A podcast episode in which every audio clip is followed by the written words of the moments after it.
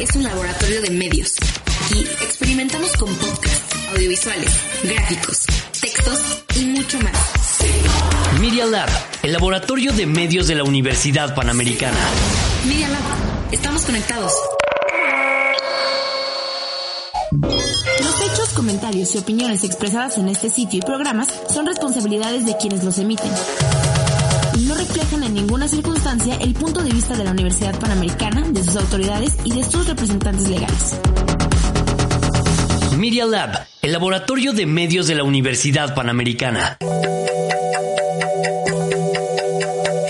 Imagen líquida. El espacio de diálogo que lleva la fotografía a tus oídos. Conducen Oscar Colorado y Ulises Castellanos.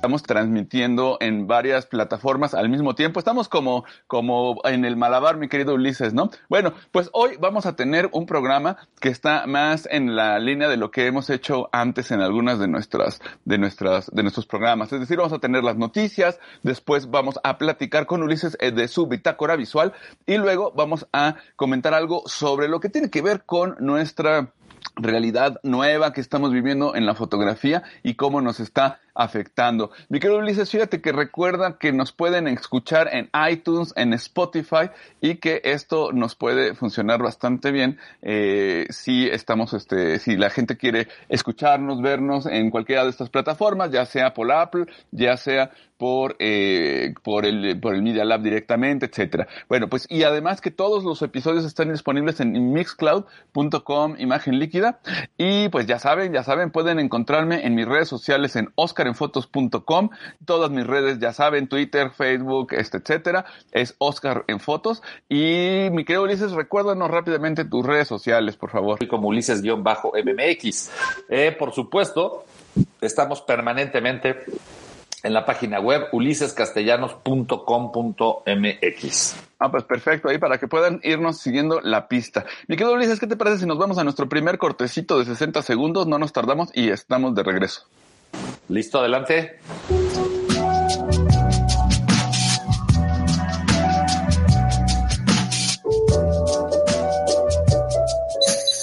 No te vayas. En un momento regresamos a Imagen Líquida. Es un laboratorio de medios. Aquí experimentamos con podcasts, audiovisuales, gráficos, textos y mucho más. Media Lab, el laboratorio de medios de la Universidad Panamericana. Media Lab, estamos conectados. No te despegues de Media Lab. Experimenta con nosotros. No te quedes fuera y sé parte de esto. Síguenos en Facebook y en Instagram para la experiencia completa. Búscanos en Instagram como arroba medialab-up y descubre todo lo que tenemos preparado para ti. Encuéntranos como Media Lab UP. Media Lab. Pequeñas ideas que se convierten en grandes proyectos. ¿Quieres continuar escuchando más de nuestras ideas? Ingresa a Spotify o Apple Podcast y búscanos como Media Lab.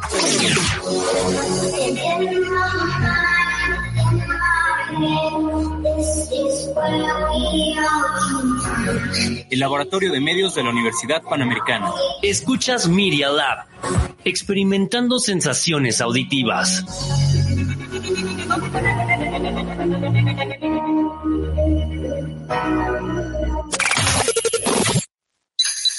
Continuamos en Imagen Líquida. Noticias y actualidad fotográfica.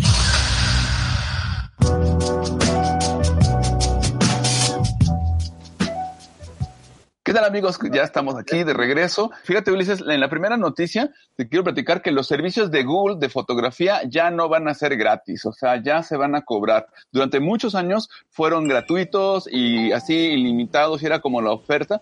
Eh, y yo sé que tú, eso es una noticia que probablemente no te afecte porque tú estás en el ecosistema de Apple, pero Sí. pues para los que estamos en Android sí que nos pega porque ahora nos va a costar, nos va a costar dinero el tener nuestra... Tarde o temprano, amigo, vas a regresar al- la granja del señor Steve Jobs. Yo me temo que sí, nomás tengo que con- conseguirme 32 mil pesillos, mi querido Ulises, este, y, o, o- o meterme a un tremendo plan, este, sin orilla a 120 Pero vas, a ser, años, pero ¿no? vas a ser más feliz. Voy a ser más feliz, lo sé, porque son buenos dispositivos. O sea, yo debo decir que la verdad es que son buenas máquinas las, las Mac y los productos Apple, solamente que a veces se azotan un poco. Oye, pues te platico muy rápido. Fíjate que también como, como, hubo un, momento en el que Flickr y otras plataformas pues se fueron, se fueron para abajo gracias a Apple, gracias a Google Fotos que se convirtieron en espacios donde podíamos poner nuestras cosas en la nube, etcétera. No, hombre, y con la oferta de espacio ilimitado, pues ahora que estamos en este mundo digital que tú lo sabes, Ulises,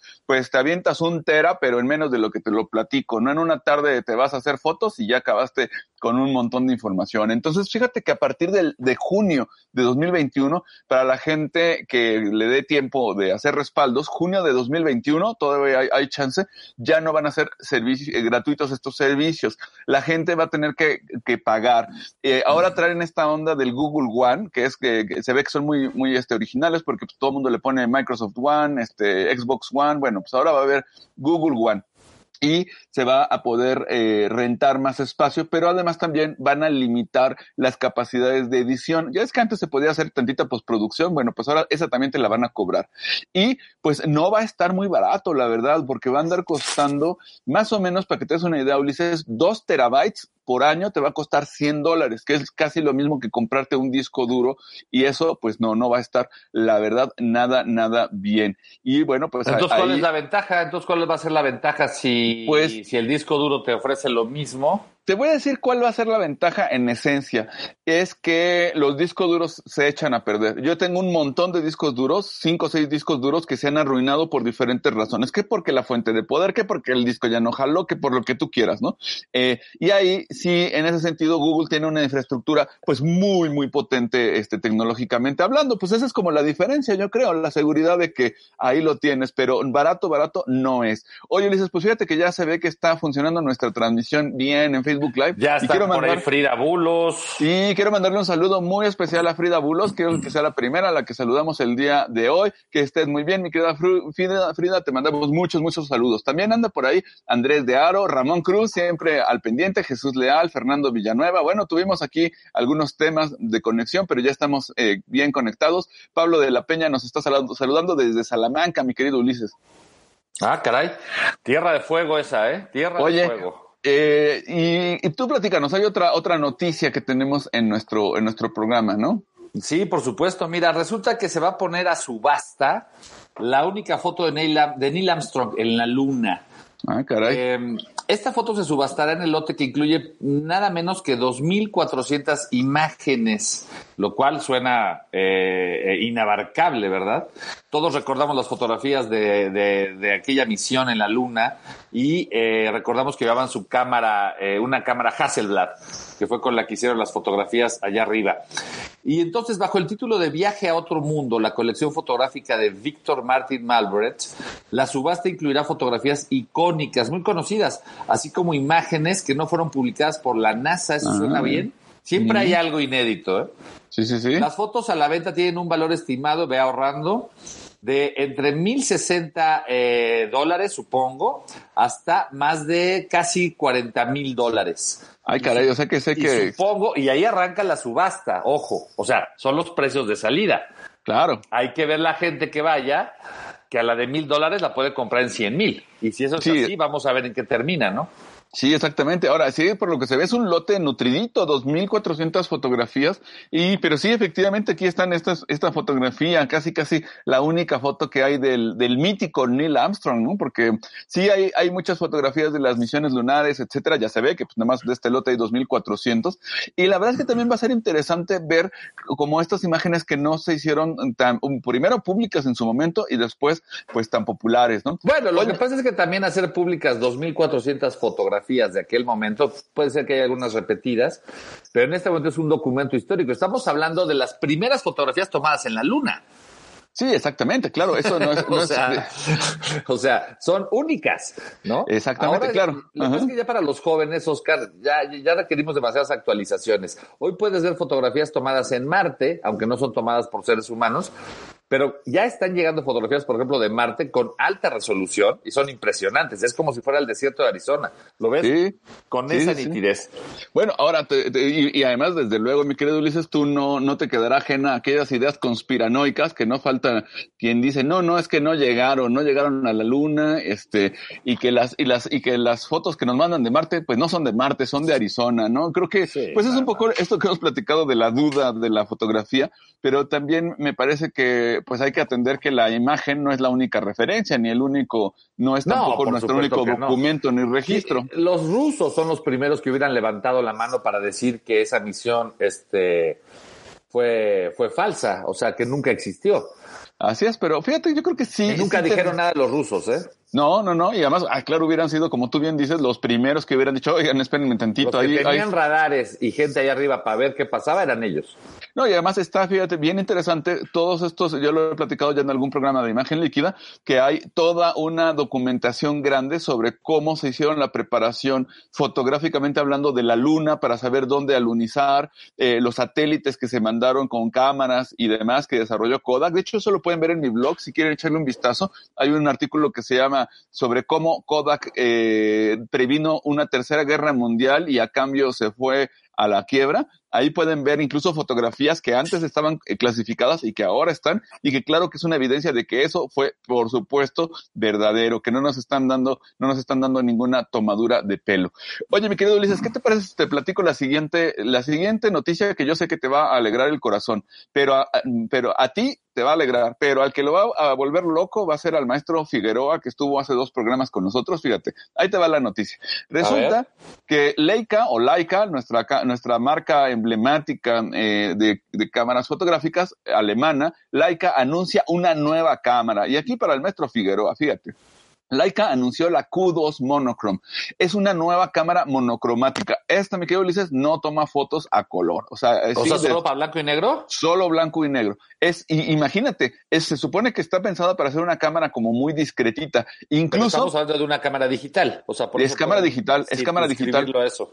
Así es, pero le quitaron los filtros de color, el, el- todo el tema de los filtros Bayer y toda esta idea, y entonces solamente puede capturar eh, imágenes monocromáticas, solamente blanco y negro. Pero además, fíjate, curiosamente aquí no tenemos ninguna eh, indicación de marca por ningún lado de Leica, es decir, la cámara no tiene marca, o sea, lo único que dice es monochrome en alguna ¿Y parte. estamos seguros que la hizo Leica? Ah, pero por supuesto, claro que sí. Eh, no es la primera vez que Leica hace una cosa de estas, pero eh, según ellos es para que te, te fundas en la calle y toda la historia, ¿no? Pero pues ahorita vas a ver y, y- y vas a ver lo que implica, ¿eh?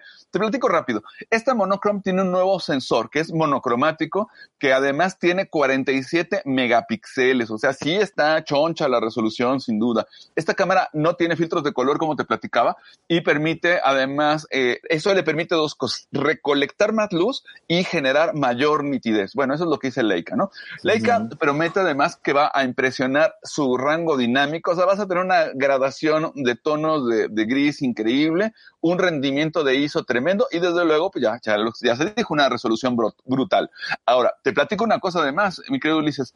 Esta es una cámara que tiene focal fija. Es decir, no puedes, no es de lentes intercambiables, no le puedes poner el 35 milímetros, el telefotito, nada. O sea, tiene nada más una lente Sumilux 28 milímetros, que es f1.7 asférica. Y ¿sabes qué es lo que tiene? Tiene tres modos de zoom, de recorte. Haz de cuenta, como tienes tantos megapíxeles, pues lo que hace es que recorta una parte de la imagen para darte la ilusión de tres posibilidades. Te puede hacer como una especie virtual de 35 milímetros, de ángulo de 50 milímetros o de 75 milímetros. Ahorita en las, en las, en las cosas les platico un poco por qué a mí eso no me parece nada bien y ahorita te cuento más. Pero pues esta cámara, a diferencia de otras similares, como pueden ser la Sony, ¿no? Esta no tiene estabilización del sensor, ni del objetivo, ni de nada. O sea, está así como muy espartana la cosa. Y bueno, pues desde luego que para quienes no estén contentos nada más con la cámara, pues como suele ocurrir con Leica, van a poder comprar también bonitos accesorios muy baratos, muy accesibles, una, una, este, ¿cómo se llama? Pues una, una, un estuchito en mil dólares, cosas así, ¿no? Cosas muy, muy para el pueblo, ¿no? También se van a Es, un- vender. es un- es totalmente una, una idea retro, ¿no? Por- porque estoy viendo que va a incluir el filtro amarillo de 40. Ah, sí, este, exacto. O va sea, a tener cosas que nosotros usábamos cuando yo era estudiante de fotografía en, en, el, en el 83. Y Exactamente. me acuerdo que traía mis filtros, el amarillo y el rojo, para contrastar el cielo, para no Ajá, sé claro. qué. Ah, bueno, pues esto lo vas a poder hacer en esta. De hecho, ya te, te los filtros. Toda una idea retro. Exactamente. Ahora, fíjate, mi querido Ulises. Pues aquí la clave es que la cámara Leica Q2 Monochrome está ya disponible en tu distribuidor autorizado y de confianza Leica solamente por una cantidad, pues que es trivial para, para la gente, que son seis mil dólares cuesta el juguetito. Seis mil dólares, Ulises. O sea, tendrías que, con- necesitas comprarte seis iPhone 12 para que más o menos puedas tener una de estas en el equivalente. Seis iPhone 12, que no son baratos.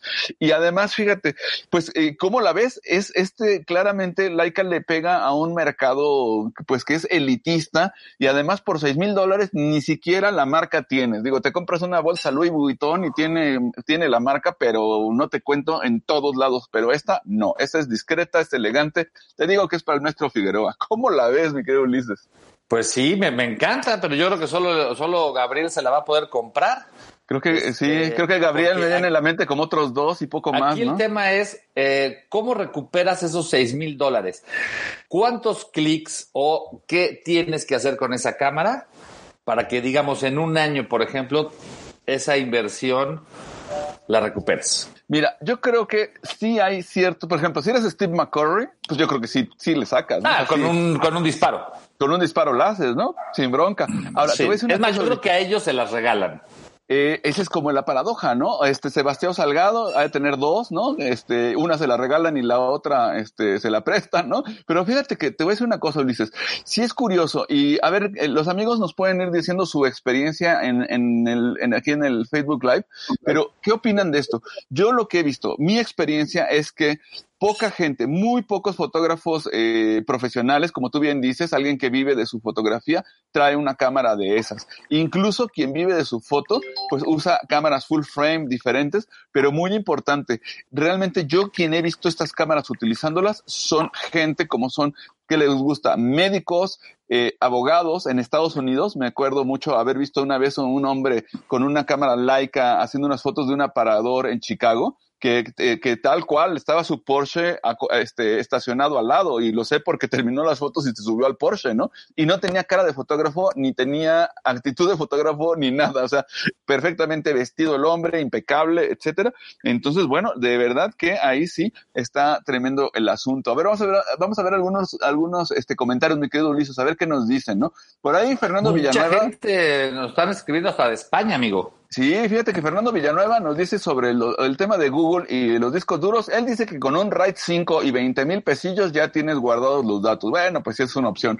Isidro García nos dice que nos manda un abrazo desde España y, desde luego muchas gracias. Yola Reyes nos manda un saludo, al- también les mandamos muchos saludos. Elibet Aguilar nos manda saludos. José González, Yolanda Lunas, muchas gracias. Este, bueno, pues también tarde, pero nos conectamos todos porque aquí se puso sus moños en la privacidad del Facebook.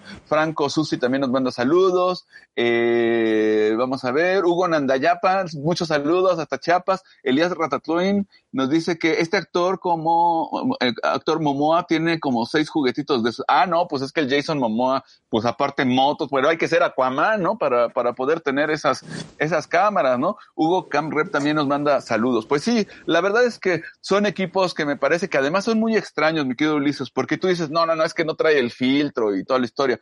Pues puedes poner tu cámara en RAW le pones en monocromático para que puedas ver tu preview, bajas tus fotos y les quitas el color, este, y te sale gratis, ¿no? Entonces creo que la verdad es que está medio tremendo. ¿Quién más nos, nos dice también? Ar- Arturo Alarcón nos mandó saludos desde, desde Madrid. Eh, Yola Reyes nos dice que yo conocí un médico que tenía una, la tenía de adorno en su consultorio. Ah, no, pues ahí, ahí estaba re bonita, sin duda, mi querida Yola.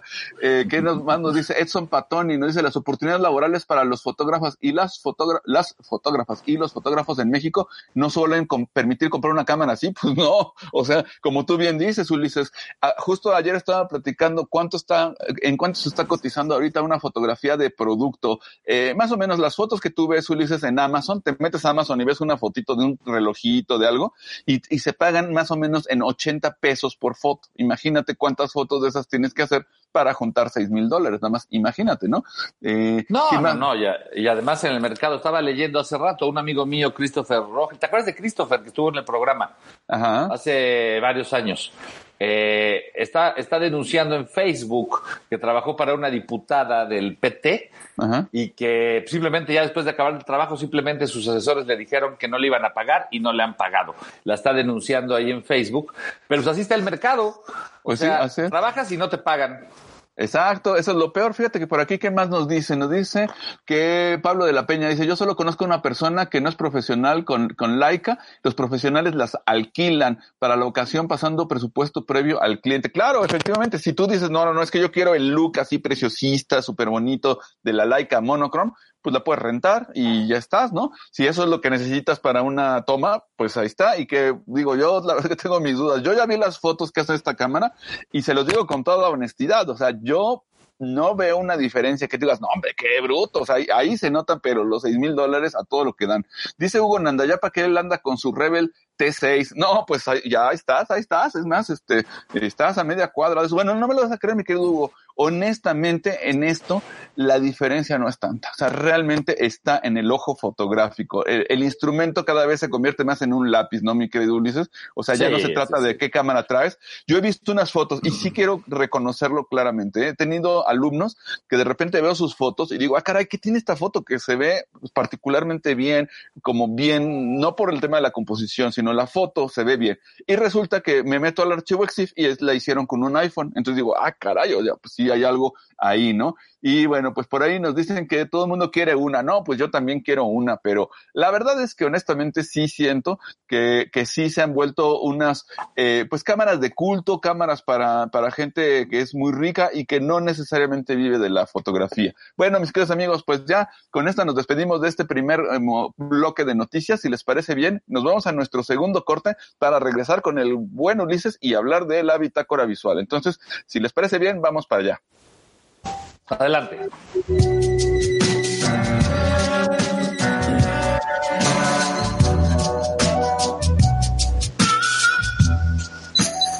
No te vayas. En un momento regresamos a Imagen Líquida. No te despegues de Media Lab. Experimenta con nosotros. No te quedes fuera y sé parte de esto. Síguenos en Facebook y en Instagram para la experiencia completa. Búscanos en Instagram como arroba medialab-up y descubre todo lo que tenemos preparado para ti. Encuéntranos como Media Lab UP. Media Lab. Pequeñas ideas. En Apple Podcast y Spotify puedes escuchar toda la programación de Media Lab y descargar también los capítulos de El Candil de la Casa. Un programa para entender mejor los temas administrativos y empresariales. El Candil de la Casa. Administro y luego existo. En vivo, los miércoles a las 4 pm. Un espacio con Liza Monroy y Cecilia Durán para hablar de temas administrativos y empresariales. Por Media Lab. Media Lab, desarrollando ideas y medios en medialab.p.edu.mx. En Instagram y en Twitter nos puedes seguir como Media Lab-UP. Regresamos.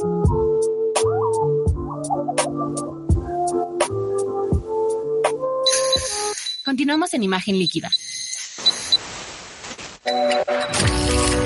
Bitácora Visual.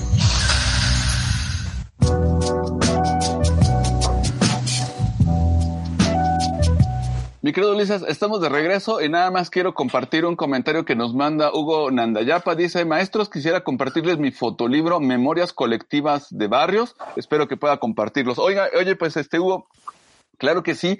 Si quieres, mándanos el PDF. Ya sabes que me lo puedes mandar por correo a oscar.colorado.up.edu.mx. Ahí está mi correo o, también vía inbox, etcétera, que es lo más fácil, que desde luego daría muchísimo gusto tenerlo eh, físicamente, pero pues es más complejo, ¿no? Entonces, bueno, eh, amigos, si también tienen por ahí algún libro que quieren que, que compartamos, que si nos quieren compartir su trabajo, pues ya saben que este es un espacio que está abierto y nos va a dar mucho gusto ver lo que están haciendo por ahí. Bueno, pues ya nada más cierro que dice que José González que son equipos para millonarios y pues sí, efectivamente. pues jóvenes a sacar la T6, la Nikon D3000 y si no, pues aunque sea con la Instamatic de la abuelita, este, ponerse a hacer fotos. Mi querido Ulises, ¿qué nos tienes ahora preparados para esta bitácora visual de la semana?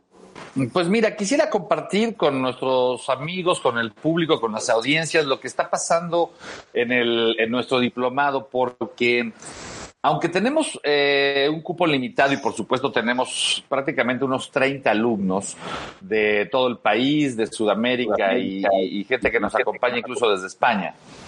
Eh, por muchos lados, eh, obviamente se comparte la información de lo que estamos platicando, lo que estamos debatiendo en el diplomado. Tú mismo estuviste, Oscar, el viernes pasado hablando de los fotógrafos de la escuela francesa, del origen del documentalismo, de, cómo, de cómo transitó Cartier-Bresson por la fotografía.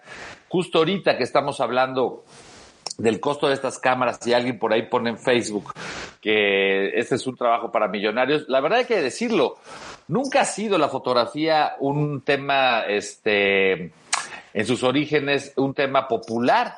O sea, los primeros fotógrafos, los primeros daguerrotipistas y los primeros fotógrafos ya eran gente con dinero.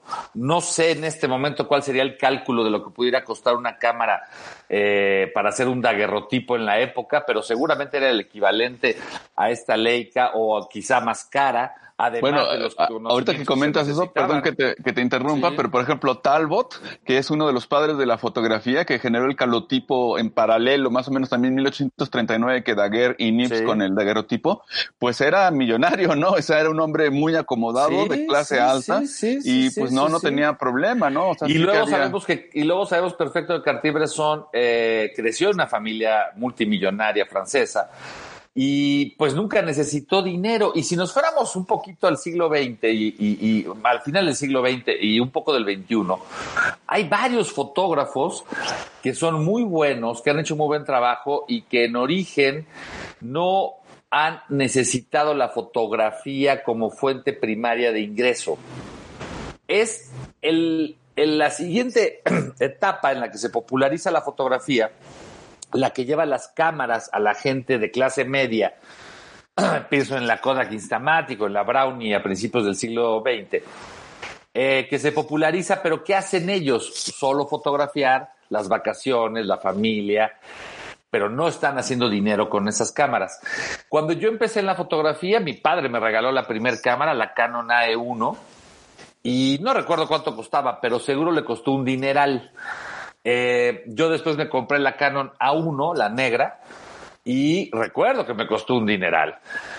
Y cada cámara que hemos comprado ha costado mucho dinero. Cuando yo he encabezado equipos de fotografía, he tenido la fortuna siempre de poder este, equiparlos eh, bastante competitivamente desde la revista Proceso. Eh, donde se han gastado millones de pesos en cámaras profesionales. Cuando fundamos el diario El Centro, eh, por cada fotógrafo se invirtieron 10 mil, 12 mil dólares. O sea, estás hablando de 200 mil pesos al día de hoy y teníamos 12 fotógrafos. Estás hablando de una inversión de más de 1 o 2 millones de pesos. Y incluso recientemente en la última, en la última reestructura que hice del departamento de fotografía del diario El Universal, cuando cumplió 100 años, eh, la inversión que se hizo para equipar a 17 fotógrafos con las últimas cámaras Canon, eh, la 5, eh, la, Mark 5 y todos los equipos, además los lentes, el diario invirtió millones. O sea, en realidad, en realidad, hacer fotografía siempre ha sido caro. El problema está en que, se, en que los que la consumen y quieren pagar son los que castigan el precio, porque según esto tienen varias opciones. Entonces, ahora que estamos con el diplomado, eh, y por cierto, aprovecho ya si nos quedan dos programas más. Eh, para este viernes eh, nos debe acompañar Pedro Valtierra, que estoy esperando que nos confirmen en, en, algún momento su presencia. Falta Juan Carlos Valdés, que ya confirmó dentro de una semana. Y cerramos con la querida Gaby Olmedo. O sea, tenemos tres sesiones todavía que quedan, quedan tres del diplomado. Así es, y, y, tan tan. Eh, el grupo está trabajando bastante bien. Tenemos de todo, un editor de fotografía, tenemos fotógrafos profesionales, tenemos fotoperiodistas, tenemos gente eh, de archivo de la fototeca, tenemos investigadores por ahí, la directora de un festival, etcétera, etcétera. Eh, Y, pro- y nos están pidiendo, por supuesto, una segunda edición del diplomado. Entonces, obviamente la vamos a armar, espero que incluso la podamos armar juntos, este, Oscar. Eh, obviamente tendremos nuevos invitados, etcétera, etcétera, pero eh, para 2021 vamos a lanzar la segunda, digamos, la segunda generación del diplomado de fotografía documental, donde vamos a agregar incluso temas nuevos. Eh, y ahora que estamos en este mundo virtual debajo del domo de la pandemia, la verdad es que eh, no tenemos frontera, salvo el idioma. Todo el que hable español podrá tomar este, este curso y yo creo que es momento de que vayan separando el aguinaldo, un pedacito del aguinaldo, porque yo creo que en diciembre, mediados de diciembre, lo estaríamos anunciando para comenzar a mediados de enero. Hay tiempo, hay tiempo. En el momento en el que ustedes escuchen este programa, cuando nos escuchen por Spotify, cuando nos escuchen semanas después de haber escuchado esto que estamos a mediados de noviembre, eh, les quiero decir que tienen uno o dos meses para incorporarse eh, a este diplomado que está intentando ser eh, bastante fructífero también para los chicos y chicas que están allí, porque les está aclarando un montón de dudas y también los está actualizando, porque eh, hay muchas cosas que eh, se dan por sentadas o que, o que no se tenían al momento. O sea, estamos tan inmiscuidos en el presente, tan atentos a la presentación del iPhone 12, tan atentos a lo que está pasando en Google, que eh, de pronto olvidamos. Y, por ejemplo, eh, la clase anterior donde tú estuviste, Oscar, y que fue magnífica, eh, los, los, los comentarios de los alumnos que recibí después de la clase y con quien estoy en contacto vía WhatsApp. Eh, estuvieron felices de haber visto las fotografías que tú presentaste, la manera como se hizo la narración, el arco narrativo de, de, de, de dónde viene la fotografía documental y qué hacían cada uno de los fotógrafos. La verdad resultó ser, eh, digamos que muy eh, rico para el grupo, aunque el grupo esté trabajando con, foto, con cámaras digitales y subiendo fotografías a Instagram, o el 50% de los que están ahí, a lo mejor no todos viven de la fotografía, que ese es otro gran tema que eh, para vivir de la fotografía eh, se va a requerir en el presente y en el futuro contar con un estilo muy personal, con contenidos, eh, digamos, muy eh, reveladores y con una firma. Es decir, el nombre del fotógrafo importa. Tú dijiste hace rato cuando hablábamos de la Leica, pues no importa el, el, dispositivo y tienes toda la razón. Una de las últimas fotografías que Paco Mata subió a Instagram, eh, tomada en el centro histórico, la tomó con el teléfono o con el dispositivo móvil, como hoy debemos referirnos a él. Este, ya no importa, ya no sé, ya, ya, no importa si la tomó con una Leica, con su cámara, dice que, toma, que, con la cámara hace el respaldo. Es que si la tomo que... con el celular, la comparto y con la cámara hago un respaldo. Es que fíjate que es curioso, Ulises, lo que comentas. Eh, pues es cierto, efectivamente, ahora el dispositivo pues se ha convertido en un instrumento más. Es como nadie le pregunta a alguien cuál es la marca del lápiz que utiliza este, sí. cuando hace algo, cuando escribe una novela, o, o, que, oye, tú usas Word o utilizas este, o utilizas Pages, ¿no? Pues eso ya no es relevante. ¿En ¿no? qué computadora escribiste tu novela? Pues ah, no, es que, es que la hiciste en, en, una, en una Acer genérica, pues no, ya no, por eso ya no te quedó tan bien. No, yo creo que el instrumento no funciona. Fíjate, Ulises, que hablando del diplomado, yo creo que estamos a muy buen tiempo para esta segunda edición y yo sí quisiera a todos nuestros amigos, si tú me lo permites, verdaderamente recomendárselos por una razón muy sencilla. Pues yo creo que hay dos grandes razones, mejor dicho, más que una sola, dos razones por las cuales sí vale la pena mucho meterse en estas cosas. Yo creo que la primera es tallerear tus fotos. O sea, la verdad es que eh, si tú bien dices, oye, es que la gente a lo mejor no se dedica, hay quien no se dedica a hacer foto, pues eso está muy bien, eh, pero también el problema es que quien no se dedica a hacer fotografía, a veces también puede tener la cámara en el estuche guardada mucho tiempo y eso no es buena idea. Estos talleres te están haciendo una, te dan, te están forzando a, a trabajar, número uno. Yo creo que también el hecho de tallerear las fotos, los comentarios que se van haciendo, el feedback que tú les vas otorgando, pues a mí me parece muy interesante. O sea, a mí sí que me gustaría que, que alguien que tiene el nivel de carrera que has tenido tú al ver fotos y evaluarlas, viera mi trabajo y me diga, oye, pues fíjate que por aquí esto me gustó, esto no me gustó. El ojo de un editor, de alguien que estuvo 12 años en proceso y que has estado en el Universal y en incontables medios al frente de los equipos de fotografía. Entonces, primer asunto, taller, tallereas tus fotos y yo creo que una segunda cosa que a mí me parece increíble es la exposición a tantísimos fotógrafos de primer nivel, ¿no? O sea, eh, ya, ¿quiénes han estado ahí? Federico Gama, Paco Mata, eh, va a estar Pedro Valtierra. Julio eh, Rodríguez. Julio Rodríguez. O sea, estamos hablando de, de fotógrafos que poder tener el contacto de, de, estar teniendo retroalimentación de ellos, de conocerlos de primera mano, es, es una maravilla, ¿no? Sí, sí, sí, mira, y además eh, te voy a decir una cosa, eh, mantiene la mente activa. Tú y yo que estamos, por ejemplo, muy metidos y muy involucrados con el tema académico, eh, sobre todo por coexistir ahí juntos en la Panamericana y hacer este tipo de ejercicios, la verdad es que primero te mantiene actualizado te mantiene conectado porque se generan redes. Muchos de estos grupos permanecen ya en WhatsApp, se crea un grupo y ahí estás compartiendo información. Eh, para muchos de los amigos, colegas que están en zonas muy lejanas del país, por ejemplo, tenemos una maestra que está en Hermosillo, ¿no? Eh, en Sonora, para los amigos que nos escuchan en otros, en otros territorios. Estamos hablando de a dos mil kilómetros de distancia en el mismo país.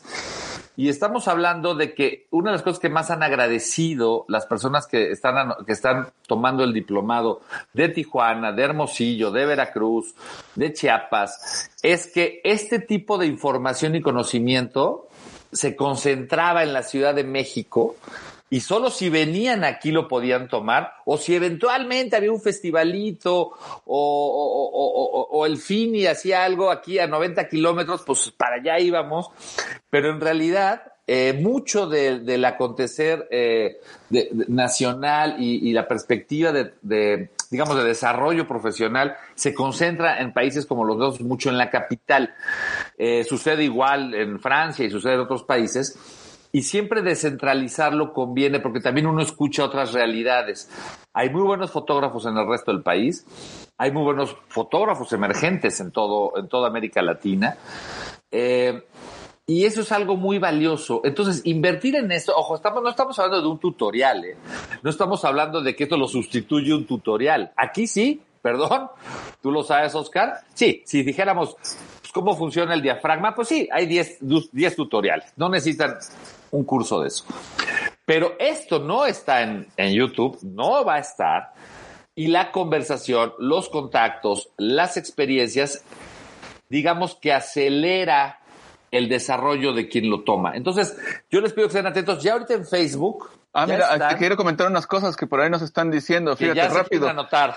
Miren, un par de testimonios para que no digan que aquí Ulises nos está cuenteando, pero para nada. Eh, Oscar Arriaga, que te mandamos un gran saludo. Él dice, fíjate, dice, él dice, la verdad, puro crack, nos da clases y no nos estafan con falsos workshops. Pues bueno, pues no, porque eso, eso no ocurre.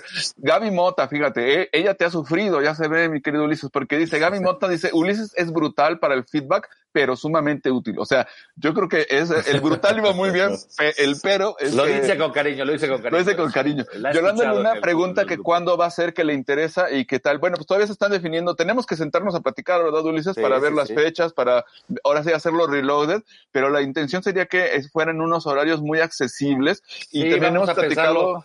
Para los amigos de España, hay una chica que se desvela en su, en su, en su ciudad, empieza a las 12 de la noche y termina a las 3 de la mañana. Yo creo que es un buen, un buen foro aquí, Imagen Líquida, amigos, para que nos digan qué horario les gustaría, qué quieren. Lo hagamos los sábados, de, en, no sé, 10 de la mañana, hora de México, 4 de la tarde, hora de España. ¿Cómo les sí. funcionaría? Yolanda, tú dinos cuándo, cuándo, ahora sí que cuándo lo quieres y así te lo ponemos para que veas. Yolanda tiene que ser una de, Yolanda tiene que ser una de nuestras próximas invitadas para el siguiente. Sí, y sí. ahí también vamos a invitar a algunos de nuestros este, colegas de la, de la, de la, de la secta clandestina del martes de Malta. Ah, Siempre que vamos por cierto, presencia de Les mandamos saludos Malta. a nuestros amigos del martes de Malta, ya saben, esta cofradía que, bueno, si- lo- ayer lo decíamos, si con aquellos otros el asunto es, eh, el grado máximo es el grado 33, el maestro Figueroa ayer dijo claramente que nuestro grado máximo es el F64, entonces, este, ahí se los paso. Bueno, oye Ulises, ¿qué te parece si nos Listo. vamos al tercer corte? Porque hay un poquito más que platicar, pero Listo. pues eh, hay que estar al pendiente del diplomado por todos los medios, redes, etcétera, para que puedan incorporarse, porque de verdad que está bueno. Y recuerden que la Fundación Ponotowska es una fundación sin fines de lucro. Esto no se hace para ganar dinero. Ulises ya nada más tiene apartadas dos de las laicas que platicamos, tiene su yate y tiene Sí. una casa en Monte Ya no necesito pero- nada más. ¿Y Entonces ya, él ya no quiere hacerse millonario. y ¿no? comprometámonos para el próximo miércoles, último programa, a por lo menos anticipar la fecha. Después Órale. vemos invitados y, y lo demás. Órale, me late. Vamos a nuestro tercer corte. Un minutito y regresamos. ¿Qué les parece?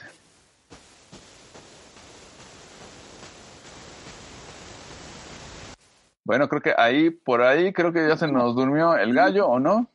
Líquida. Ahí va.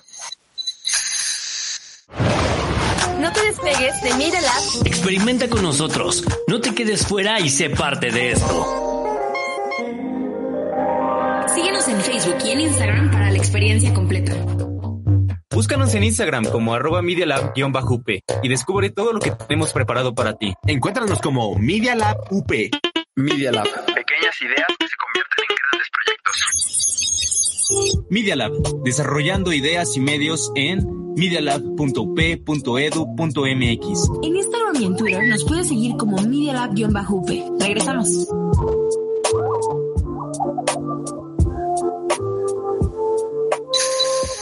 Continuamos en imagen líquida. El libro de la semana.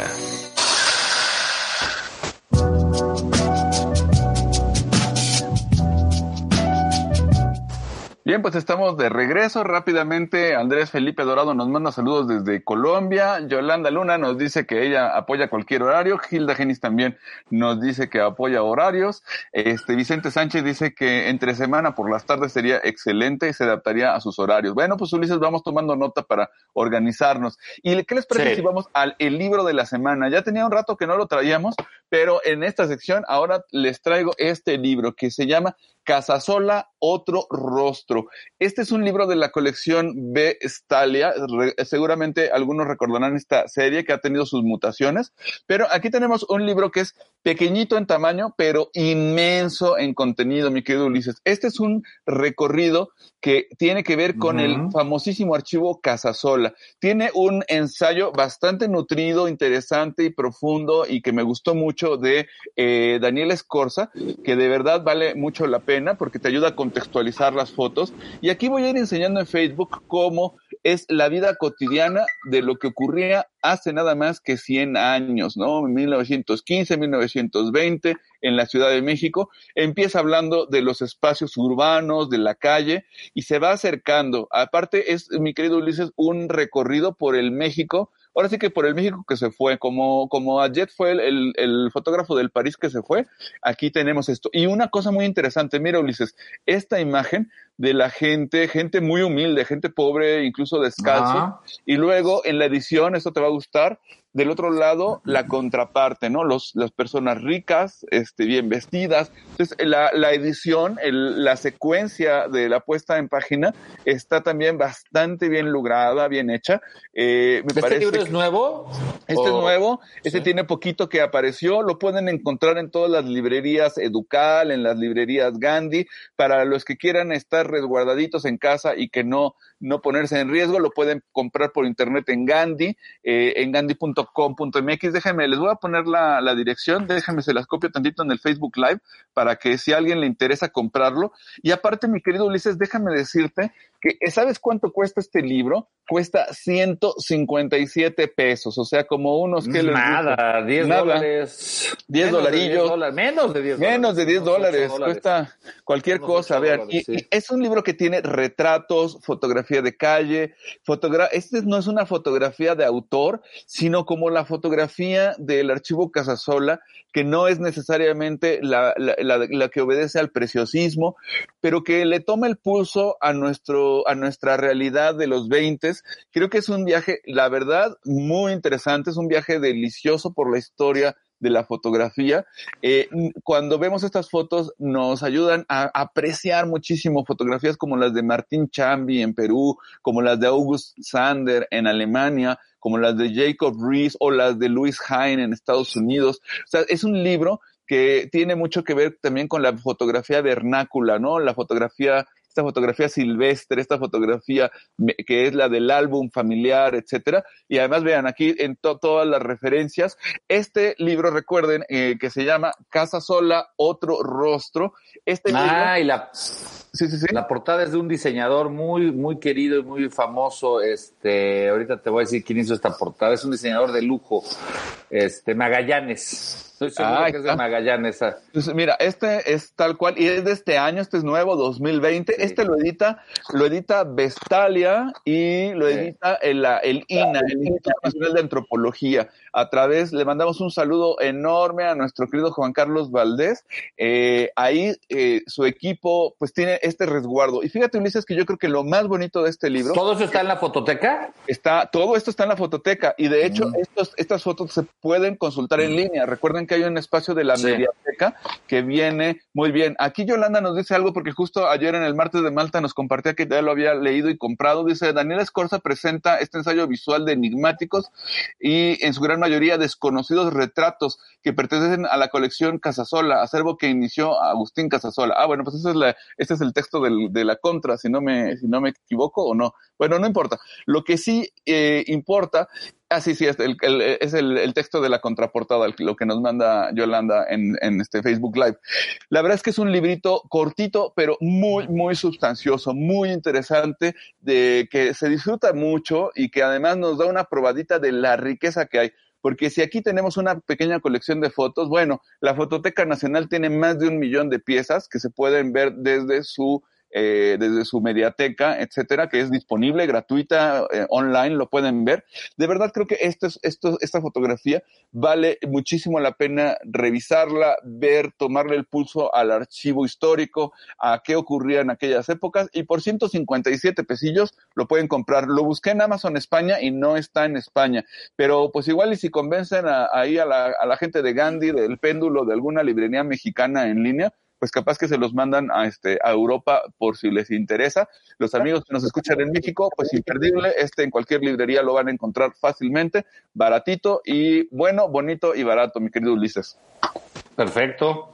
Bueno, pues ¿qué les parece si vamos ya a, nuestra parte final y nada más tenemos cinco minutos porque tenemos que cortar a las 11.55 en punto, son las 11.50. Mi querido Ulises, fíjate que te comparto que el día de hoy voy a tener el honor de participar en un conversatorio que organiza la Universidad eh, que la Universidad Iberoamericana. La Ibero me invita, y no solamente a mí, de hecho ahora sí que los burros por delante, el, eh, invita a, también a nuestro queridísimo Paco Mata a hablar sobre la fotografía en la nueva realidad. Les voy a poner aquí en el Facebook, eh, el conversatorio va a ser hoy en la tarde, esta tarde a las seis de la tarde, está abierto al público. El que quiera este, estar acompañándonos en este conversatorio que nos, nos convoca el maestro Leo Guzmán, el maestro Francisco Mercado, queridos amigos de la Ibero, pues vamos a estar por ahí.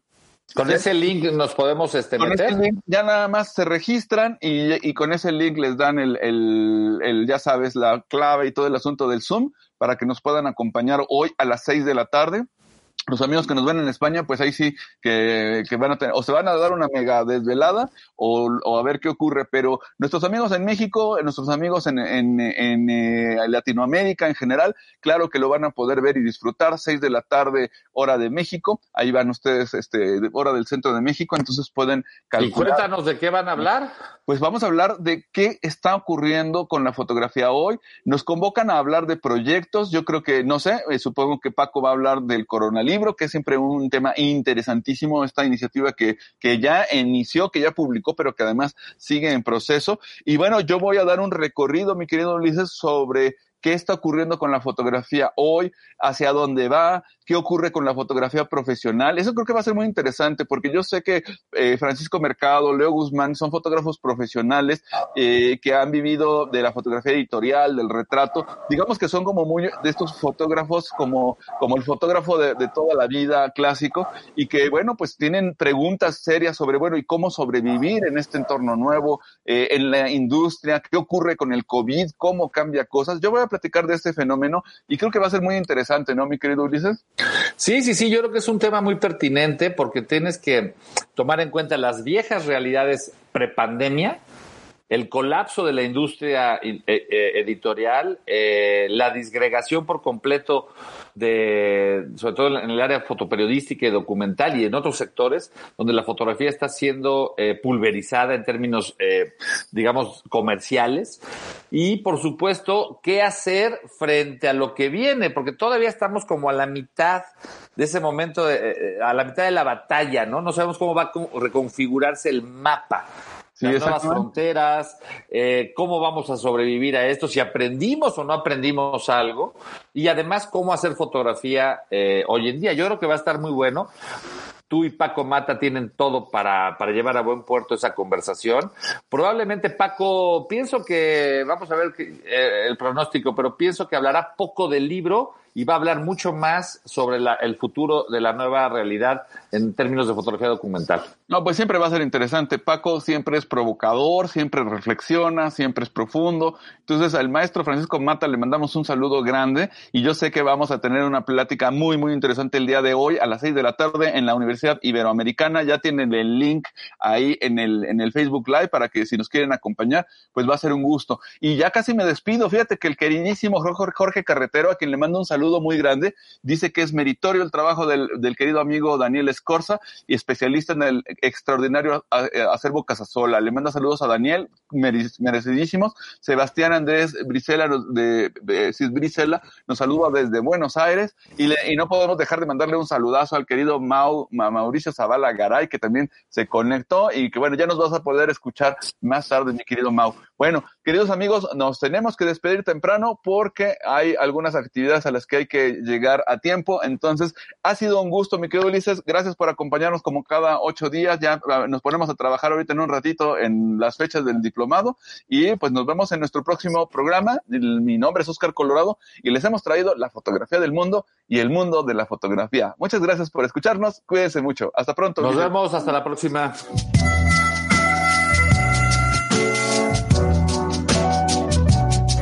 Así presentamos Imagen Líquida.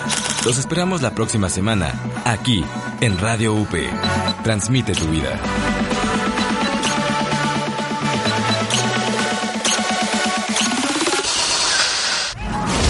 Media Lab es un laboratorio de medios. Aquí experimentamos con podcasts, audiovisuales, gráficos, textos y mucho más. Media Lab, el laboratorio de medios de la Universidad Panamericana. Media Lab, estamos conectados.